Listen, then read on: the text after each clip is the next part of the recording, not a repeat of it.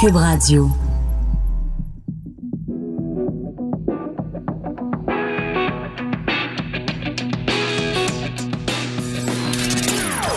Des opinions bien à elle. Sophie Durocher. Son franc-parler ne laisse personne indifférent. On n'est pas obligé d'être d'accord. Bonjour tout le monde, c'est Sophie Durocher, très content d'être avec vous. On est mardi le 27 août 2019 et euh, ben, la femme qui vous parle aujourd'hui est une femme au cœur brisé. Et oui, ce matin, mon fils de 11 ans entrait au secondaire et j'ai l'impression que c'était hier seulement qu'il faisait son entrée dans le monde. J'ai l'impression que je viens d'accoucher, puis là, tout d'un coup, je me réveille, mon fils rentre au secondaire. C'était vraiment un passage important dans la vie d'un enfant, bien sûr, mais je pense dans la vie des parents, quand tu vois ton enfant partir pour euh, cette étape de la vie qui est l'entrée au secondaire. Écoutez, je, je, suis allée le mener à l'école, puis là, il rencontrait les profs et tout ça, puis là, je l'ai vu partir avec son petit sac à dos. Et j'ai pleuré. Et je regardais autour de moi, il y avait tous les parents avaient les yeux secs. Je me suis dit mais qu'est-ce que t'as, Sophie? T'es donc ben j'allais dire moumoune, mais tu sais, t'es donc bien fragile, t'es donc bien vulnérable. Puis après, je suis allée parler avec les autres parents. Ils m'ont dit, t'en fais pas, nous aussi, on a pleuré, mais à l'intérieur. Bon, c'est ça la différence. Du rocher, elle pleure dehors. Les autres, ils pleurent à l'intérieur, mais je pense que ça nous fait tous un petit quelque chose quand nos enfants partent comme ça pour le secondaire. Un petit peu plus tard dans l'émission, on va parler à Noémie Berlus. Elle est directrice de l'Association québécoise pour l'éducation à domicile. Si je faisais l'éducation à domicile, mon fils, j'aurais pas à me séparer de lui quand il rentre à l'école. En même temps, je pourrais pas animer Alors que voulez-vous dans la vie? On fait des choix. Vous savez que je commence toujours euh, l'émission en vous lançant un bain voyons donc quand il y a quelque chose dans l'actualité qui euh, me fait réagir. Et hier je vous avais parlé de cette chicane ce combat de coq ce concours de qui pisse le plus loin entre le président brésilien Bolsonaro et le président français Emmanuel Macron qui ont eu des prises à partie sont vraiment chamaillés par euh, médias interposés parce que le président brésilien Bolsonaro a laissé entendre euh, en retweetant le commentaire d'un de ses ministres a laissé entendre que la femme de Macron était moins belle que sa femme à lui. Faut dire que la femme de M. Macron est beaucoup plus âgée. Donc, c'était non seulement un commentaire sexiste, mais en plus, c'était un commentaire agiste.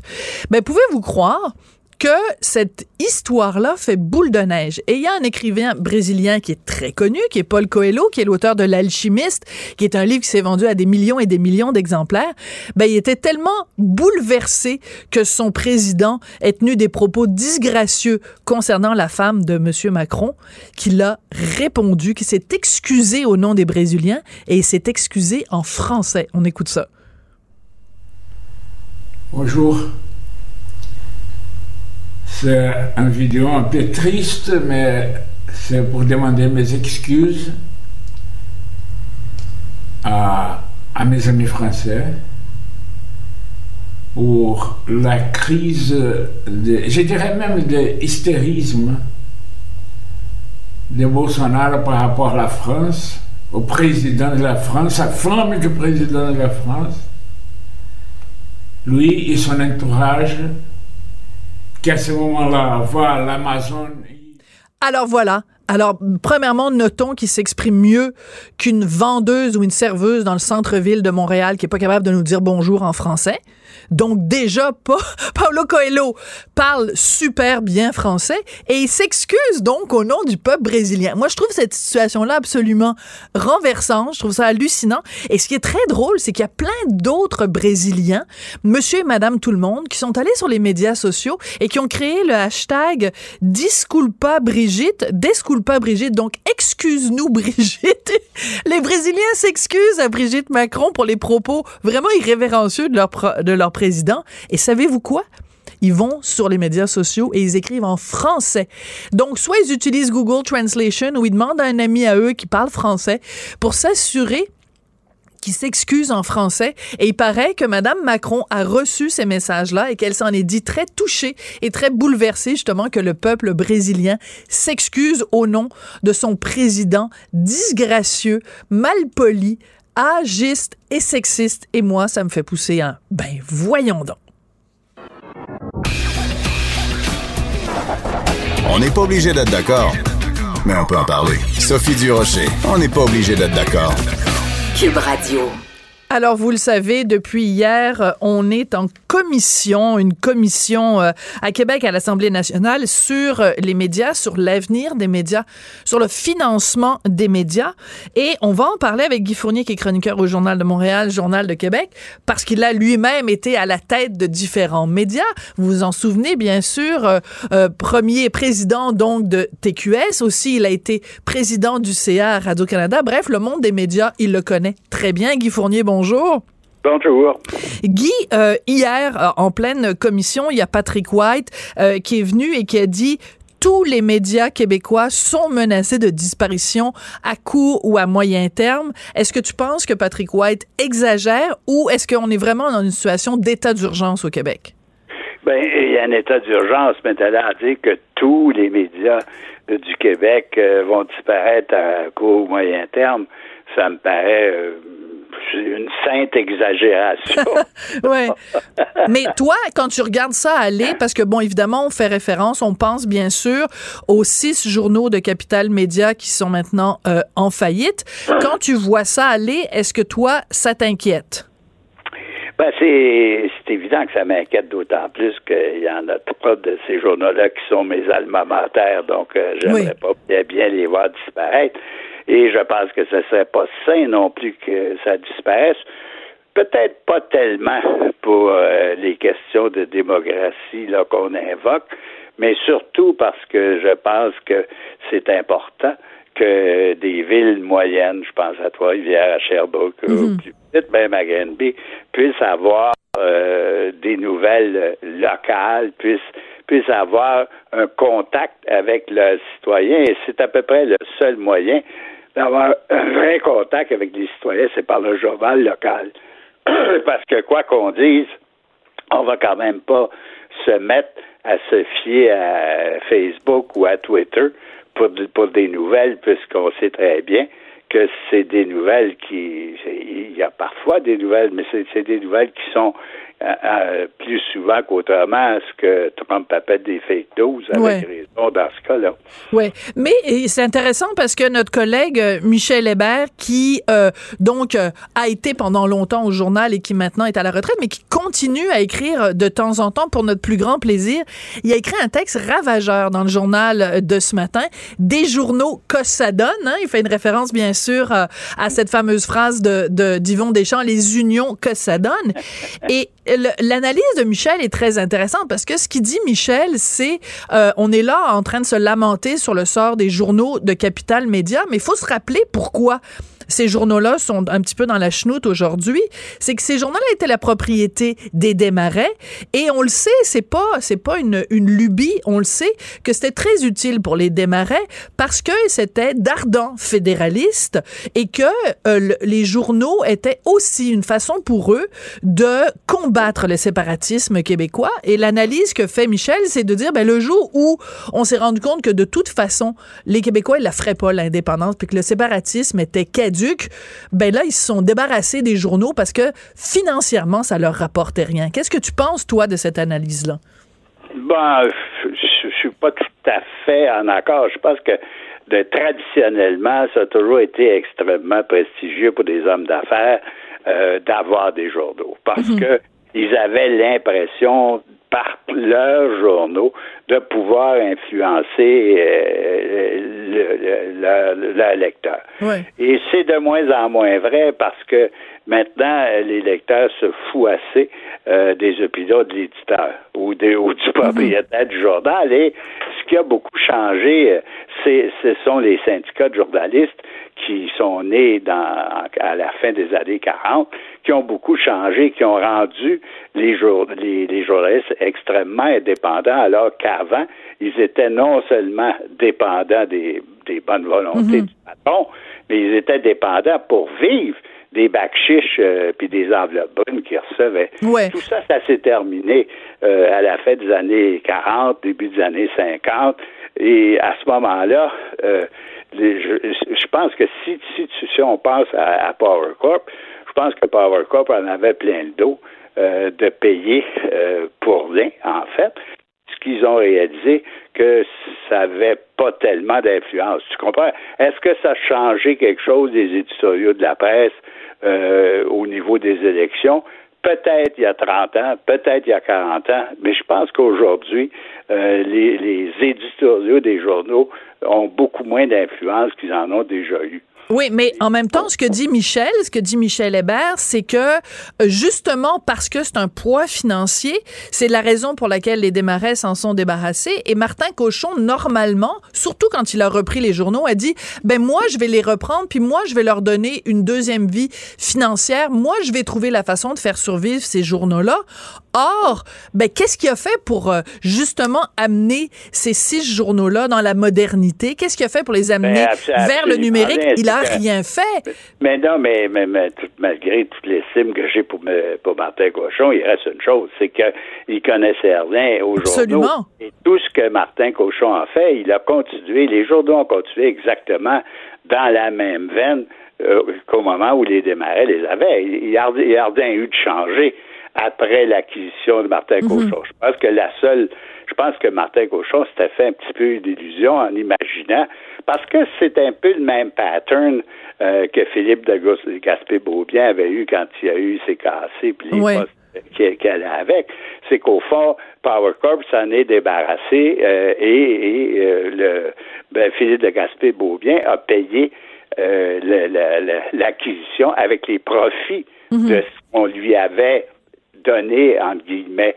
Mais disons que les temps ont beaucoup changé depuis ce temps-là, et je pense que Martin Cochon s'était fait d'illusions qu'il pourrait se re- repayer euh, les démarrais et repayer la dette à même les profits des, des six journaux en question. Mais les profits, il n'y en a pas eu. Il y en a pas. Il n'y en a pas eu, mais il y a eu des pertes.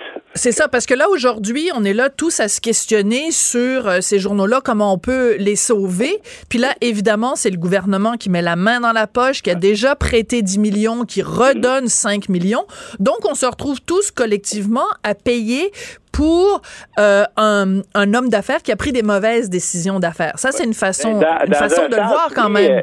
Dans un sens, oui, Sophie, mais je pense qu'il y a une chose qui est extrêmement importante et que personne, et peut-être aussi qu'il y a des gens qui sont mal placés pour le dire, mais moi, je suis convaincu que ces six journaux-là ne peuvent absolument pas survivre d'aucune façon si on les sépare. Mhm. Ils ont besoin, ces journaux-là, de la synergie. Ben oui, tout à fait.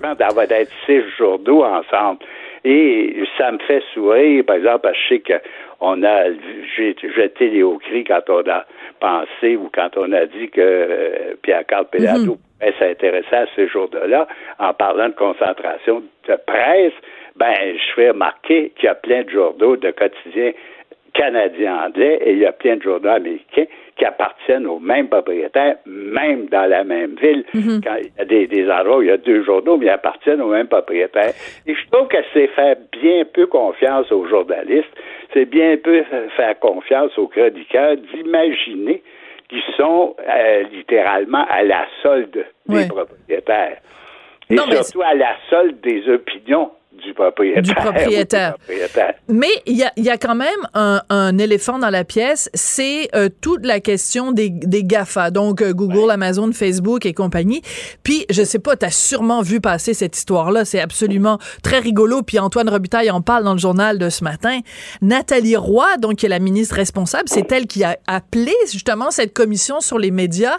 Elle dit, ben si vous voulez savoir mon, mon communiqué ou mon, mes, mes- mon opinion sur le sujet, allez voir sur ma page Facebook. Là, tu dis, Ah, ça- OK. ça, c'est du Euh, attends des, deux du secondes, là. dernier des, des ridicules. Tu Ben, écoute. Maintenant, c'est également un peu. et- Moi, ce qui me fait un peu mourir de la politique, c'est que quand tu es dans l'opposition, tu dis n'importe quoi. Et c'est vraiment. ce Il y en a qui disent n'importe quoi quand ils sont au pouvoir. Fait que, c'est vraiment ce qu'on fait dans le moment quand l'opposition, cette commission, dit comment ça, vous n'avez pas invité les GAFA? Pourquoi vous n'avez pas invité les GAFA? Il faudrait qu'ils soient ici. Je m'excuse, les GAFA n'ont pas d'affaire là, premièrement. Et puis, eh ben, si ils avaient invité, c'est évident qu'ils ne seraient, Seraient pas, venus. Pour une bonne raison. Parce que finalement, quel est le pouvoir du gouvernement du Québec dans cette question-là? Le gouvernement du Québec ne peut pas taxer les GAFA. Il peut demander aux GAFA de percevoir la taxe de vente. Ça, il a le droit. Ça, il peut. Ça fait partie de sa juridiction. Mais il ne peut pas les taxer. Pas plus dans un sens que dans le moment. Euh, Ottawa peut taxer les GAFA. Moi, je pense que la taxation des GAFA, c'est impossible si ça se fait pas par les pays de l'OCDE. Il, faut, il va falloir que ça se fasse par une entente internationale. Et la seule chose qu'Ottawa pourrait faire, c'est d'imaginer ou de, de créer un, un, droit voisin comme les Français l'ont fait. Mais c'est pas pour demain. Et non seulement c'est pas pour demain, mais je pense que c'est beaucoup plus beaucoup plus beaucoup plus important que le Canada travaille avec les autres pays de l'OCDE pour en arriver à un système de taxation des GAFA que dans que d'imaginer que dans un an, deux ans, on va avoir un droit voisin, ça va pas être plus de temps que ça pour l'instituer. Alors, il y a Catherine Dorion de, de Québec solidaire, qui est donc la porte-parole dans ces, dans ces matières-là, qui euh, a fait toute un, une présentation euh, hier et qui disait euh, essentiellement euh, ben moi euh, j'en ai rien à foutre des grands groupes de presse. C'est pas les grands groupes de presse que je veux sauver. Ce que je veux sauver ce qui est important pour moi c'est les travailleurs de l'information. C'est eux je veux sauver leur job. Puis moi j'écoutais Catherine Dorion. tu vas sauver les ben, jobs c'est exactement. Pas les grands groupes de ben, exact. C'était tellement. Écoute, je suis contente que qu'on soit d'accord là-dessus. Parce que je l'écoutais parler, puis je me disais, est-ce qu'elle s'écoute parler quand elle parle, Catherine Norion? C'est comme si tu disais, moi, je veux pas le sauver la, le, le, la grande, tu sais, la, la, grande usine de souliers, mais moi, ce que je veux défendre, c'est les travailleurs qui travaillent dans l'usine de souliers. Ben, si l'usine de souliers ferme, la personne qui fait des souliers perd sa job, Catherine. Fait que c'est exactement la même chose. C'est on t'as pas le choix. Les travailleurs de l'information, s'ils se retrouvent tout seuls pigistes, qui va les employer si ce n'est des grands groupes de presse? Tu sais, c'est comme il y a une espèce de, de de, de, de, naïveté parfois chez Québec solidaire où ils regardent des enjeux complexes puis qu'ils se disent ah les vilains patrons ouais, moi je veux pas défendre les vilains patrons. En tout cas bref un petit rappel à la réalité dommage qu'elle-même n'ait pas de patron oui, mais ça, mais son patron, c'est, c'est, ce sont c'est les, les, citoyens qui l'ont, euh, qui l'ont élu quand même. Uh-huh. Écoute, euh, je, je, trouve ça très important, Guy, euh, de parler avec toi de ces différentes idées qui circulent en ce moment. Euh, et l'historien Éric Bédard a soulevé le, le, le, premier cette idée-là dans dans les pages du journal en disant, ben Télé-Québec a un rôle à, à, jouer. On pourrait changer le rôle de Télé- Télé-Québec, en faire une télévision peut-être plus nationale. Et il y a beaucoup de gens donc qui jonglent avec l'idée de dire, ben Télé-Québec, il pourrait justement jouer le rôle d'information régionale avec des reporters dans chacune des, des, des, communautés, des municipalités pour couvrir, pour qu'on sache mieux ce qui se passe au Québec. Est-ce que toi, tu trouves que c'est une bonne idée? Est-ce que c'est ça le rôle de Télé-Québec?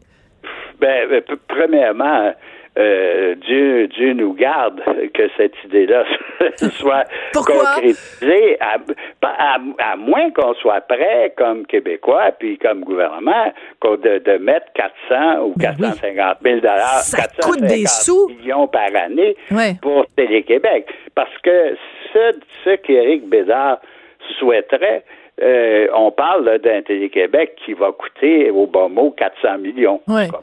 350, 400 millions et qui va aller chercher euh, peut-être 5, ben, même pas, mais disons, mettons ça au mieux, qui va aller chercher euh, 50 millions en publicité, mais ça va coûter 450. Est-ce que, est-ce que dans le moment, euh, c'est un bon temps pour créer une vraie chaîne généraliste, Mm. euh, moi, je me poserais sérieusement la question.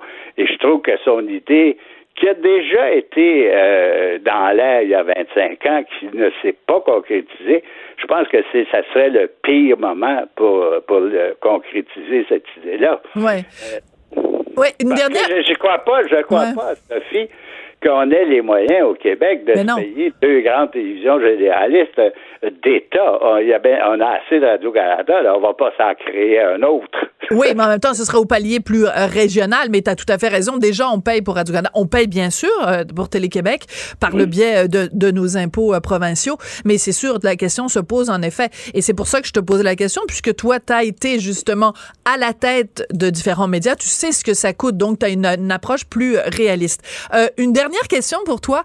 Euh, à la commission, il y a des gens de la FPJQ, donc la Fédération professionnelle des journalistes du Québec, euh, qui est venu dire, qui sont venus dire il ne faut pas s'inquiéter parce qu'il y a des gens qui disent, ouais, mais si le gouvernement met beaucoup d'argent dans les médias, ça va créer une peut-être les, journalistes seront, peut- seront peut-être moins indépendants d'esprit et moins aptes à critiquer le gouvernement. Et les gens de la FPGQ ont dit non, non, faut pas s'inquiéter ça. On a un très bon exemple. Regardez, par exemple, à Radio-Canada à CBC, ils reçoivent plein d'argent du gouvernement. Trudeau leur a donné de l'argent et ils sont restés tout à fait indépendants. Et moi, ça m'a un tout petit peu fait sourire quand même. Parce que, Euh, moi, pas. Moi, je pense qu'ils ont raison parce que, euh, somme toute, euh, moi, je trouve que ce qui démontre le plus l'indépendance euh, réelle des journalistes de Radio-Canada Radio-Canada et de CBC, euh, c'est le fait que euh, à peu près tous les premiers ministres ont voulu fermer, ont voulu fermer la télévision d'État à partir de Pierre Trudeau, de Ballerodé, de de, de, de, de Chrétien. Et il y a, il y a euh, Oui, mais Justin Trudeau le- a le jamais- plus intelligent étant Harper parce que lui, il a pas dit je vais le fermer, il l'a juste affamé. oui, mais Justin Trudeau a jamais parlé de fermer Radio-Canada. Au Non, contraire, non. il leur a donné 675 millions de plus. Mais je te référerais. non, non, non. Et je pense que c'est à peu près temps que des ministres arrêtent de, de menacer de fermer Radio-Canada Radio-Canada sous prétexte que les nouvelles ou les commentaires font pas leur affaire. Non, mais je comprends. Mais ce que je veux dire quand je faisais euh, ce sourire en coin, c'est, je pense, par exemple, quand euh, Justin Trudeau a été élu et que Peter Mansbridge est allé faire un long reportage rempli de guimauves euh, où il avait un accès privilégié à Justin Trudeau, puis qui est donc formidable, puis tout ça. Puis Rosemary Barton aussi euh, récemment qui a fait un, un reportage où elle marchait dans la rue avec Justin Trudeau, puis ça. Il y a quand même, euh, je dis pas que c'est relié à l'argent, mais je dis juste que Radio-Canada a quand même un, a beaucoup de, de, de, de gentillesse envers, euh, envers Justin Trudeau. Disons que c'est pas. Ben, alors moi, que. je, moi, je vois pas ça de la même façon, Sophie. Non. Je pense que je pense que euh, euh, ce qui s'est produit de cette nature-là, on essayait de profiter pour faire de l'audience de la grande popularité qu'avait Justin Trudeau à ce moment-là. Ouais. Un peu comme alors si tu si tu regardes bien, je pense que ce genre de reportage complaisant, je pense que ça Il y en a vont moins. se faire assez rare dans les semaines qui viennent. Mais disons que le voyage en Inde, SNC Lavalin, euh, le, le voyage sur l'île de Lagacan, ça a un tout petit peu tempéré les ardeurs dans, dans, dans ce domaine-là. refroidit les, les, les, les plus enthousiastes, en tout cas. La, la lune de miel est peut-être terminée maintenant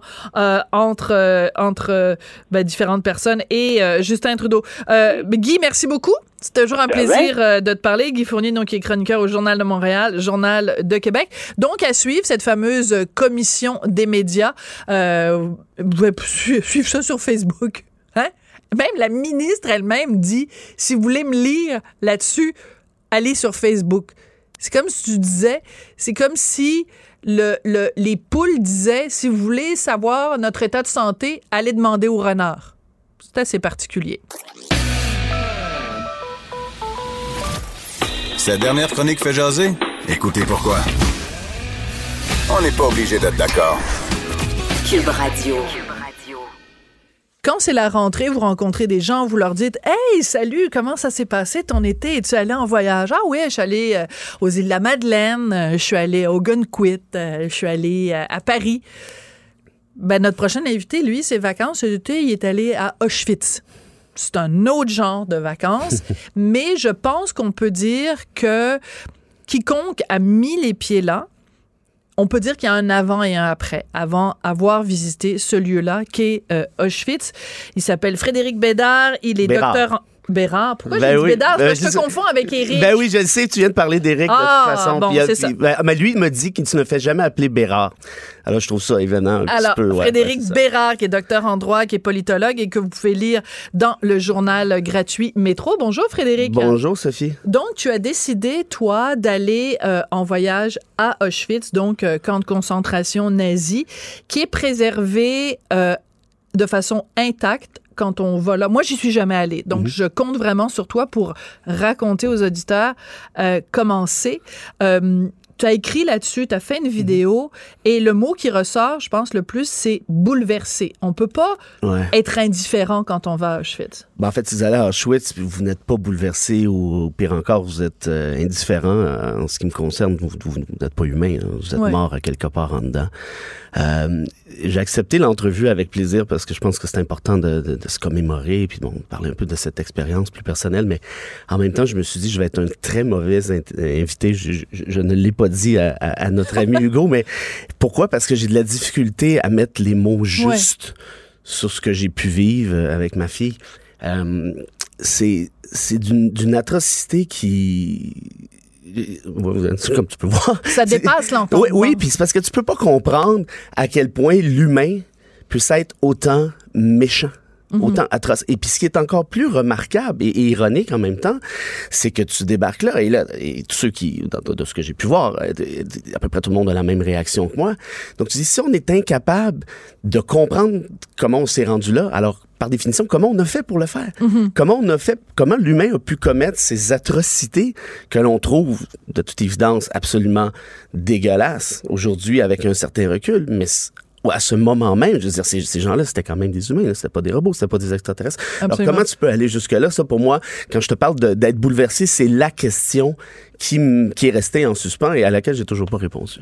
Il y a euh, un livre qui est sorti euh, en France, c'est une rescapée de Birkenau, euh, qui, qui, était là en même temps que, que Simone Veil et qui, a, qui, a- qui maintenant se promène dans les écoles en France et qui organise des voyages à Auschwitz-Birkenau avec des enfants français pour les conscientiser. Oui.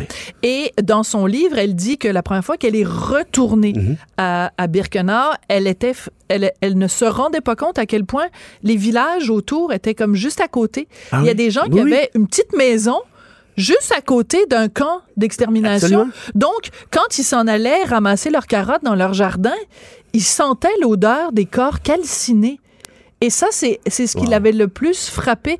Comment, alors qu'on commettait les pires horreurs, la vie autour continuait. Alors, c'est, c'est absolument phénoménal. Puis, puis on, on nous explique, hein, parce que c'est, Mm-hmm. c'est très, très bien fait. Il y, a, y y y un volet informatif très fort à Auschwitz où on nous explique justement comment, comment ça pouvait se dérouler. Il y a plusieurs de ces habitants-là qui pouvaient être soupçonnés, parce que le Allô, la paranoïa, Ouais. pouvaient être soupçonnés d'aider des prisonniers à s'évader et ainsi de suite. Donc, on les foutait eux-mêmes à l'intérieur du camp, alors qu'ils étaient la plupart du temps non-juifs et tout ça. Donc, cette espèce de, de, de, de sentiment-là, et on le revoit encore aujourd'hui, évidemment, je j'ai pas eu la même expérience, euh, Dieu merci, euh, que, que madame de- dont tu parles, mais, mais quand on débarque à Auschwitz, c'est- une petite ville d'Europe comme, comme n'importe quelle autre. Tu vois des enfants qui jouent partout dans l'eau, euh, tu vois des restaurants, euh, on, on mange bien, c'est sympathique, tout le monde est de bonne humeur. Tu arrives à ton hôtel pour le camp de concentration, ça fonctionne comment? Ah, ben c'est demain à partir de 7 heures. Vous pouvez prendre un taxi. Je peux vous appeler un taxi si vous voulez. Vous allez voir, ça coûte à peu près ça. Et puis, euh, ça prend à peu près Comme deux si J'allais au ou, Biodôme euh, euh, ouais. ou à Disneyland ou peu importe. Et là, tu dis, OK, mais il y a quelque chose qui fonctionne pas là-dedans. Et puis, quand je suis débarqué là, euh, je je suis tombé dans un état un peu second, là, je dois bien dire. Ouais. Parce que c'est- comme un rêve. Tu, dis, bon, tu, tu les as vus dans, des films, tu les as ouais. vus dans un, ouais, oui, évidemment, euh, dans des documentaires et ça, mais tu, dis, ça, ça ne peut pas exister pour vrai. Et quand tu es là, et là, tu peux visiter l'intérieur même des buildings, là, je te parle pas juste des barbelés et tout le truc. Et là, tu vois les chambres à gaz. Je sais pas si tu as déjà vu une chambre à gaz dans un. c'est- c'est- tu peux pas te remettre de voir une chambre à gaz. Ouais. Ça, ça se peut pas. Ils ont pas mis quelqu'un là-dedans. Tu vois des kilomètres de cheveux qui étaient ramassés par les nazis pour des, faire des, des vêtements ou des trucs du genre. Tu vois des souliers, tu vois des, des trucs originaux, là, c'est pas reconstitué. Des valises avec le nom des gens en question. Du linge pour enfants des prothèses, des orthèses pour handicapés parce qu'eux, évidemment, n'avaient aucune chance de, de faire le De club. survivre, ouais. ça. On, les, on les balançait tout de suite euh, Ouais. Dans les, euh, dans les chambres à gaz et par la suite dans les fours crématoires, euh, les salles de torture où la Gestapo interrogeait, entre guillemets, X et Y parce qu'il y avait des prisonniers soviétiques aussi, ainsi de suite. Euh, et c'est d'une puanteur euh, épouvantable parce que tu peux descendre dans l'espèce de semi-sous-sol humide. C'est dégueulasse. Ben, puanteur au, au propre et au figuré, on s'entend. Et là, tu sors de là, ça, pourrait, je sais pas, ça a pris peut-être une heure et demie, deux heures, quelque chose comme ça. Puis tu dis, est-ce que je viens vraiment de passer à travers Auschwitz? Ah oui, puis à la toute fin, tu peux voir le- l'endroit où a été pendu euh, celui qui était responsable du camp d'Auschwitz quand les Alliés ont, ont fini par la libérer. libération des Ouais. camps. Et là, puis tu dis, bon, ben, il a couru après, hein, évidemment, mais en même temps, qui, moi, je, je compte la peine de mort à 100% t'as quand même une espèce de, comment j'expliquerais ça, de, de, de semi-doute, à quelque part, où tu dis, OK, est-ce que l'humain reproduit ce qu'on vient de lui faire? Mais est-ce qu'on peut reprocher à ces gens-là de l'avoir pendu? Évidemment pas. Est-ce que je peux comprendre? Évidemment ça que oui. pose plein de questions Mm, philosophiques. Ben voilà. Ça pose plein de questions éthiques, ça pose plein de questions humaines. Et je trouve ça important parce que toi, t'as as choisi donc deux choses. Premièrement, tu as écrit un texte Mhm. euh, dans le dans le journal Métro, puis avec ta fille, vous avez fait une vidéo qui est disponible aussi sur le site euh, de Métro. Mhm. Et je me disais, c'est intéressant que tu l'aies fait avec le regard de ta fille de Ah ben oui. 18 ans parce que euh, ben tu sais quand t'es jeune là, tu dis euh, ben t'as confiance en l'humain. Tu Ouais. dis bon ben les gens c'est le fun la vie, euh, c'est le fun Ouais. l'être humain est le fun. Et je sais moi mon fils il a 11 ans et Mhm. chaque fois qu'on lui parle de la deuxième guerre mondiale et des exactions, Mhm. C'est comme si on était en train de lui montrer le, le, le, le côté sombre de la force. là. Oui, absolument. Puis je le vois dans ses yeux que je suis en train de lui montrer que l'être humain, c'est c'est pas, passe-partout. là. Ah non, c'est sûr, c'est sûr. Et tu Le vois- regard de ta fille quand elle était avec toi à Euh, Auschwitz. écoute, ça fait plusieurs voyages qu'on fait de ce type-là. là. Je suis peut-être un drôle de père, là, mais l'année l'année d'avant, on est allé en Israël. euh, On s'est promené C'est un peu. important. à Donc vous êtes allé à Yad. Vashem? Ouais, on s'est promené un petit peu ici et Ouais. là. Puis, puis je me rappelle, on était sur la plage. Je parle de l'année dernière. Et puis à un moment donné, euh, elle est venue les- un peu émue. Puis elle dit, je réalise à quel point je suis un, je suis un petit poids de rien du tout Hmm. dans cet univers et à quel point l'humain peut être, peut être méchant. Et comment je trouve ma place là-dedans. Hmm. Va répondre à va répondre à cette question-là à une fille qui avait à ce moment-là 16, 17, 17 ans en fait. Ouais. Euh, j'ai pas eu de réponse. Et puis là, cette année, on rajoute Auschwitz. c'est comme là, on s'entend que c'était la couche. La semaine prochaine. Là, ben là, je pense que euh, ça va. Là, on a fait le tour. Ben, on a parlé du Rwanda. Ouais. Mais, ben euh, oui. bon, Euh, le Rwanda l'année prochaine, puis mais- euh, l'année d'après, vous pouvez aller voir sortir, euh, Pol Pot, donc vous allez Ben oui, voir, ben euh, ben oui, en Asie. Alors, bon, si la DPJ écoute, je vais peut-être me faire retirer mes droits de visite, mais euh, tout ça pour dire que non, en fait, c'est- en même temps, je pense que c'est important ouais. de ne pas cacher. Bon, elle vient d'avoir 18 ans, donc c'est une, jeune adulte, mais c'est important de ne pas cacher cette réalité-là. C'est important de se confronter à ces trucs-là. Puis moi, j'ai goût de passer le message suivant à tous les, les- les- les petits extrémistes de la Terre là, qui, qui- qui font preuve d'une inhumanité sans nom. Puis il y en- il y en a, je veux dire, de, de plus en plus peut-être. Allez faire un tour à Auschwitz, là. Puis allez vous asseoir par la suite au resto, prenez-vous une bière, là, puis repensez à ça. Ouais. Repensez à vos trucs. Mais moi, il y a une, chose qui me frappe dans le vocabulaire d'aujourd'hui. Euh, les gens qui aiment pas les féministes les appellent des féminazis. Ah, c'est Euh, les gens qui aiment pas un tel, ils disent ah toi t'es un collabo. Euh, les gens qui aiment pas, tu sais les, les comparaisons ad Hitlerium là, euh, c'est vraiment c'est vraiment très courant. Tu sais, je veux dire, tu fais n'importe quoi aujourd'hui, tu méprisable. traiter de nazi, et je me dis on on n'a pas le droit d'utiliser ces mots-là et de les banaliser, en, en- ne serait-ce que par respect pour les gens qui ont vécu sous la botte euh, des nazis. Donc, c'est pour ça que je trouvais ça important que tu viennes aujourd'hui parce que ton texte est important. Parce qu'il y a encore trop de gens qui banalisent, quand ils vont pas carrément jusqu'à nier, mais qui banalisent ce qui s'est passé. Chaque fois qu'on utilise le mot Ah oui. nazi Puis- pour autre chose que les nazis, Ah ben on banalise ce, qui est- Puis, ce que les euh, nazis ont fait. Non, ben ça, puis les féminazis, je veux dire, il y a pas, c'est assez stupide comme appellation. Puis, mais moi, je suis d'accord avec toi à 100% là-dessus. Tu ne peux pas reprendre ce discours-là parce qu'on a atteint un niveau d'atrocité qui a été inégalé sauf erreur, et, et heureusement d'ailleurs. Et puis on va laisser ça là. là. Ce que- Ce que j'essayais de dire, c'est qu'à mon avis, l'humanité est en perte d'humanité, justement. C'est ce qui est en train de se produire tranquillement, pas vite. Tu sais, tu vois, quand tu peux, euh, tu peux foutre des gens en prison pour avoir secouru des migrants qui sont à la mer, là, visiblement, là, il y a un dérapage qui est en train de se faire. Est-ce qu'il y a un lien à faire avec Auschwitz? Pas nécessairement, évidemment. On n'est pas rendu là, ça n'a rien à voir. Mais ce que j'essaie de dire là-dessus, c'est que ceux qui font preuve de cette inhumanité, on en voit présentement. Moi, je pense à Bolsonaro au Brésil, qui est en train de foutre le feu à l'Amazonie, puis il se trouve drôle, en plus. Je veux dire, c'est très, très large. Mon, mon, mon, euh, mon portrait est très large. là. Et quand tu entres dans ce portrait-là, faire un tour à Auschwitz, regarde jusqu'où tout ceci peut mener. Puis là, je fais pas d'amalgame, j'ai rien en tête de manière précise. Je parle juste la perte d'humanité, ultimement, le résultat final, c'est ça. Ouais. Euh, je veux revenir sur ce que je te disais tout à l'heure. Donc, cette, euh, cette dame qui a écrit un, un- Ouais. un livre sur, euh, sur Birkenau et sur, et sur ce qu'elle a vu. Et donc, elle va avec des enfants Wow. euh, à Birkenau. Des enfants assez jeunes, mais tu sais, mettons, début du secondaire et tout ça. Et euh, il y a euh, eu une controverse en France récemment parce que dans certaines écoles, parce que c'est courant en France Ouais. d'aller d'aller d'aller là. Et il y a eu une controverse parce qu'il y avait des étudiants musulmans, des élèves musulmans, qui refusaient d'aller à, Mhm. à Auschwitz parce qu'il y a quand même en Europe et par, dans plein d'autres endroits des gens qui nient encore l'Holocauste. Ben, en fait, moi, je, je connais pas l'histoire sur, sur les musulmans, mais moi, je sais qu'à Auschwitz, j'ai vu plein de musulmans, en fait, qui visitaient le non, mais je, site comme je tel. cible pas les musulmans Non, non, en particulier, mais je dis juste que il y a encore Ben oui, des gens ben, aujourd'hui ben- qui disent pourquoi on, pourquoi on s'intéresse aux Juifs? Il y en a plein d'autres qui ont hein, été pourquoi euh, on s'intéresse des victimes? Pourquoi ouais, on s'intéresse ben aux Juifs? ça, mais ça, nie, ça nie en rien les horreurs qui ont été commises envers d'autres. Mais dans ce cas-ci, tant qu'à moi, on a atteint le summum. Là, dans le paroxysme des atrocités, c'est là, là, en ce qui me concerne. Et puis pour le reste, en France, dont tu parles, je veux dire, ils ont été obligés d'adopter dans le code criminel français, d'interdire Oui. la remise en cause Mm-hmm. de l'Holocauste. Tu sais, c'est pas drôle. Et encore aujourd'hui, tu vois qu'il y a une espèce de retour du balancier là, à ce niveau-là. là. Il y en a qui repartent ce message-là. Ah, ben, l'Holocauste, est-ce que ça a déjà existé? Ah. Le génocide. En- au Canada, il y a, un- il y a Keith qui était prof Mais au secondaire, qui s'est fait foutre en prison parce qu'il tenait ce genre de discours-là, qui avait remis en question la constitutionnalité d'un article du Code criminel qui empêche la propagande haineuse et ce genre de trucs-là. Et puis, s'est ramassé en dedans, puis tant pis pour lui.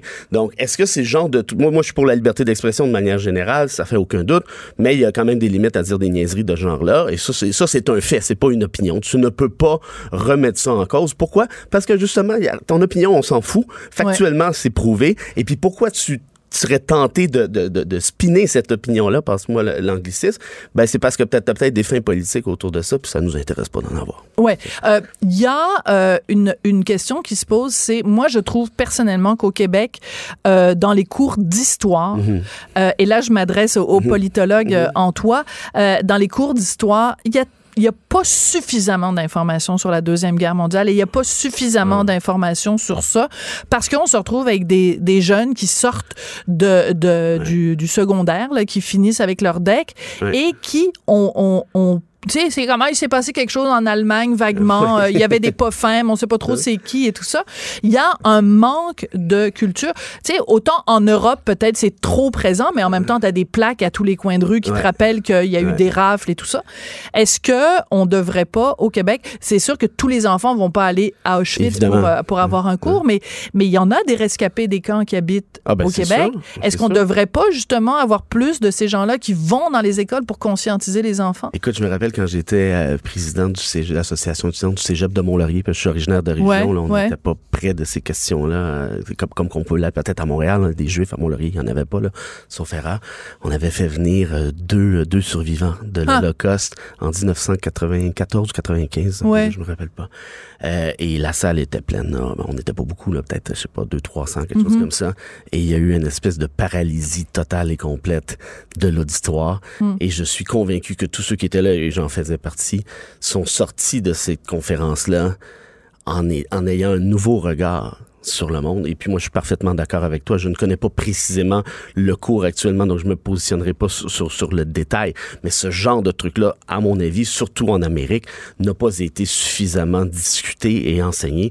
Et si on le faisait, peut-être qu'on aurait justement un autre regard, hein, parce que l'Holocauste, c'est une chose, mais ça a amené d'autres trucs, comme la Déclaration universelle des droits de l'homme, ça a amené le paradigme des droits et libertés qui est rediscuté aujourd'hui. Il y a, il y a d'autres éléments qui émanent de ça et qui méritent peut-être une espèce de recul euh, analytique.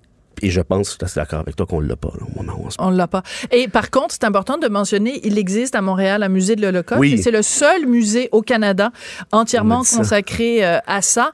Et régulièrement, il y a des euh, élèves, de, ben, évidemment du secondaire, qui vont euh, faire des visites euh, organisées à, à ce musée-là. Et c'est un musée important. Puis vous n'êtes pas obligé d'a- d'attendre que l'école de votre enfant organise quelque chose, mais euh, amenez votre enfant là. Et justement, on trouve euh, là aussi, il y a toute une section sur le Québec parce que euh, il y avait des endroits, des villages au Québec où c'était marqué à l'entrée du village, les Juifs ne sont pas les Ah, ben bienvenus oui. ici. Ah là. oui, puis il y a des articles de journaux, puis le Devoir a fait son mea culpa là-dessus. Ben là. oui. Il y avait des trucs qui, euh, là, là, ça c'est pas de l'antisémitisme, je sais pas c'est quoi. Euh, et donc, l'histoire, ça sert à ça, hein, d'avoir un nouveau regard sur l'actualité, sur la manière dont on agit en tant qu'humain. Euh, et puis, plus on l'enseigne, à mon sens, mieux on se porte. Et malheureusement ou heureusement, on a cet exemple-là qui est formidable dans les deux sens du terme. Alors, pourquoi ne pas l'utiliser comme étant une espèce de, de véhicule vers, vers ce qui s'en vient potentiellement? Absolument. Ben, merci beaucoup, Frédéric Bérard. merci, Sophie. Qui est docteur en droit, qui est politologue. Oui, Journal Métro, qui est gratuit, comme ben la presse. Ben, c'est parce que la presse, oui. Ben, ben ça prend une tablette à 800 pièces pour pouvoir le lire, mais Ah, ben ça, c'est leur problème. Hein. Merci beaucoup. Merci beaucoup, Frédéric Bérard. Après la pause, on parle de ces étudiants, de ces enfants qui ont la chance. Je pense que c'est vraiment un privilège de faire l'éducation à la maison. On en parle après la pause. Tout le monde a droit à son opinion. Elle requestionne, elle analyse, elle propose des solutions. Sophie Durocher. On n'est pas obligé d'être d'accord. Alors non, mon fils ne fait pas partie des 5300 enfants qui sont scolarisés à la maison euh, au Québec. Mon fils va à l'école et si vous m'avez entendu en tout début d'émission, je racontais à quel point j'avais perdu tout mon maquillage, plus de mascara, plus d'eyeliner, plus de rien. J'ai pleuré toutes les larmes de mon corps ce matin quand mon fils, je suis allée le mener à l'école pour le début du secondaire et euh, ben, j'y pense des fois. Je me dis, ah, tiens, faire l'école à la maison, mais en même temps, est-ce que je pourrais avoir le travail que j'ai, être occupé comme je le suis si je faisais l'éducation euh, à la maison? En tout cas, il y a plusieurs parents qui, eux, ont fait ce choix. Et on en parle avec Noémie Berlus, qui est directrice de l'Association québécoise pour l'éducation à domicile. Bonjour, Noémie. Bonjour. Vous, euh, vous faites l'éducation donc à la maison de vos enfants. Vous avez combien d'enfants? J'ai deux enfants, un garçon de 13 ans il va avoir 13 ans bientôt et une fille qui va avoir 9 euh, ans bientôt.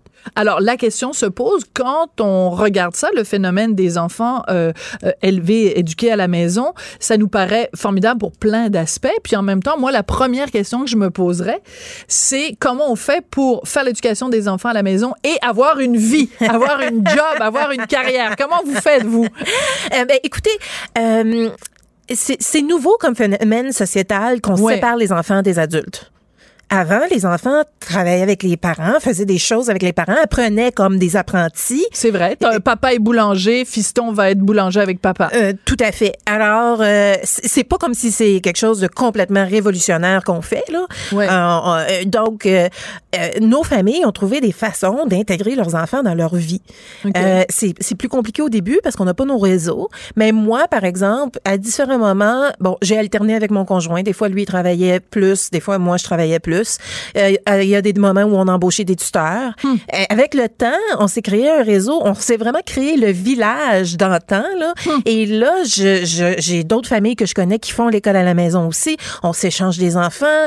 J'ai une, famille qui va me dire, oh, on part en, euh, on va faire telle activité pendant deux, trois jours. Est-ce que tes enfants voudraient venir? Alors, hmm. on se fait un échange de services comme ça. Mais parce que dans le fond, vous, vous, en faisant l'éducation à la maison, vous êtes à la fois maman et professeur. C'est ça la différence. C'est que moi, je suis maman et quelqu'un d'autre fait le rôle de professeur, ce qui ne veut pas dire qu'on n'éduque pas nos enfants. Mais tout le côté apprentissage, apprendre les mathématiques, apprendre euh, le, le, participe passé, toutes ces choses-là, nous, on confie ce rôle-là à quelqu'un. Vous, vous l'assumez, ce rôle-là. Et la question que j'aurais envie de vous poser, c'est comment on fait pour être professeur dans toutes ces matières-là? C'est-à-dire, vous, vous pouvez pas être à la fois un super professeur de maths et un super professeur de français et un super professeur d'histoire. À un moment donné, il faut que vous ayez des outils pour vous aider à être un bon prof. Mais c'est clair qu'il faut des outils. Mais ce que je vous dirais, ce qui est le plus important, c'est d'avoir un parent qui est motivé et débrouillard. Ah, c'est bon. Parce que, euh, comme je vous dis, on peut embaucher des tuteurs. Ouais. Mais de 0 à 5 ans, vous avez assumé le rôle de prof. Absolument. Et, je veux dire, je peux pas croire que euh, vous seriez si intimidé d'enseigner la première année. Non, en première année, non. La deuxième année. premier, première année du secondaire, là. Oui, ben c'est ça. Fait à un moment donné, mais ça arrive pas, euh, en moins qu'on retire notre enfant de l'école, là, ça c'est différent, mais ça arrive pas du jour au lendemain que tout à coup, il faut tout savoir. Mm-hmm. On peut aller chercher nos ressources avec le temps comme quand, quand, notre enfant est né, on savait pas tout, mais on a appris. On savait rien. Exactement. On a appris, on, on, est allé chercher les ressources. Quand on voyait qu'on avait une lacune dans quelque chose, mm-hmm. on allait chercher de l'aide. Moi, je suis poche en français. Euh, J'ai étudié en anglais toute ma vie, ma grammaire en français est vraiment mauvaise. Mon conjoint, il est professeur de littérature française. Ah, ben, ça don d'adon. Fait que, tu sais, j'ai souvent des gens qui me reprochent, ah, tu fais des erreurs euh, d'orthographe, comment tu peux enseigner à ton enfant?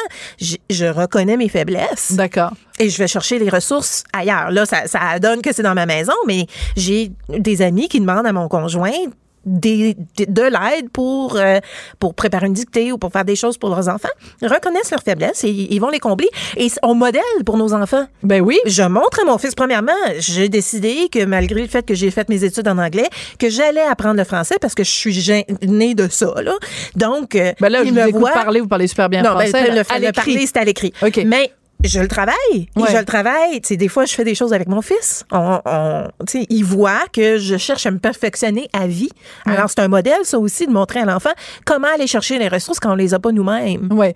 Euh, selon moi, le gros avantage, et corrigez-moi si je me trompe, le gros avantage de euh, faire l'éducation à la maison, c'est que si je regarde par exemple mon fils, euh, il y, a, il y a certains apprentissages où ça va vite. Oui. Ça fait trois minutes que le professeur parle, puis Oui. il a déjà compris. Mais comme ils sont 31 dans la classe, il faut Tout à qu'il fait. attende que les 30 autres aient compris le même concept que lui a compris. Tout à fait. Dans d'autres affaires, c'est lui qui va être en retard, puis ça va lui prendre en effet une heure pour comprendre un concept, puis il y en a peut-être 29 autres qui s'ennuient pendant ce temps-là. L'avantage de l'éducation à la maison, c'est que tu as juste un élève dont tu t'occupes, donc s'il a compris au bout de cinq minutes, il, a, il perd pas une heure. Donc, tu vas plus vite dans les apprentissages. Tout à fait. Dans les deux sens. L- L'école est bon pour l'enfant moyen.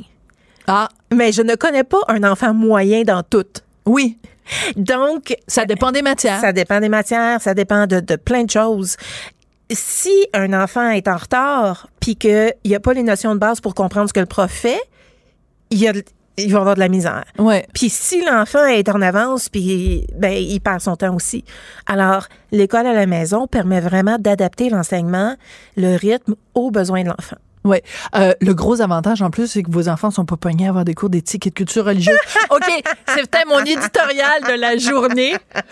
Ben, c'est clair qu'on peut adapter Oui. en fonction des intérêts, en fonction des valeurs euh, euh, de la famille, euh, l'éducation qui est euh, qu'on qu'on prodige à nos enfants. là. OK. Euh, cette re- rentrée, on parle beaucoup de, de cours d'éducation sexuelle. Donc, Oui. vous, vous allez, comme parents, puis tous les parents qui font l'éducation à la maison aussi, vont être confrontés à ça. Parce que dans une école, ben, ça va être des professeurs titulaires qui vont donner de l'éducation sexuelle aux enfants. Est-ce que il y a un malaise? Parce que c'est, c'est une chose quand c'est un professeur XY qui enseigne à nos enfants la, pro- la, la, la procréation, euh, mettons les, les, les, les infections transmises sexuellement. Quand il faut s'asseoir avec sa maman pour que nous, maman nous explique comment on fait des bébés, puis euh, les, comment se protéger en mettant un condom, euh, ça va être comment ce moment-là où vous allez faire cette éducation-là avec vos enfants? Écoutez, légalement, euh, le ministre Berge, cette année, a enlevé l'obligation de faire la matière développement de la personne. Alors, légalement, on n'est pas obligé d'aborder le Êtes-vous sérieuse? Je vous le dis. Par contre, euh, moi, je l'aborde avec mes enfants. OK. Et je l'aborde, euh, et je vous dirais que la majorité des parents euh, vont pas s'attarder juste à ce qu'ils doivent légalement faire. Non, on non. fait- on enrichit. Ils sont pas on- fous, là. Non, c'est ça. Mais euh, non, ça, ça, ça, rentre vraiment naturellement à travers les conversations de tous les jours. Mm-hmm. C'est vraiment, je cherche les occasions quand mes enfants me posent des questions et ça va sortir de quelque chose qu'ils ont vu, de quelque chose qu'ils ont entendu. Euh, aller à l'épicerie. Tu sais, ma fille vient avec, à l'épicerie avec moi. J'ai acheté des serviettes sanitaires. Ah, je pensais que vous alliez dire devant le stand à banane, vous avez pris un condom, vous avez expliqué comment mettre le condom. OK, donc les serviettes sanitaires. Ben, elle Ben voulait oui. savoir c'était quoi. Fait que je lui ai expliqué. Puis, le rendu à la maison, j'en ai ouvert une. Puis, je lui ai montré. Puis, euh, c'était comme moins gênant que la conversation que j'ai eue à ma mère- avec ma mère à 16 ans. quand, quand j'ai eu mon premier chum. Puis là, tout à coup, elle a décidé que peut-être qu'il faudrait qu'elle m'en parle. tu sais. Et boy!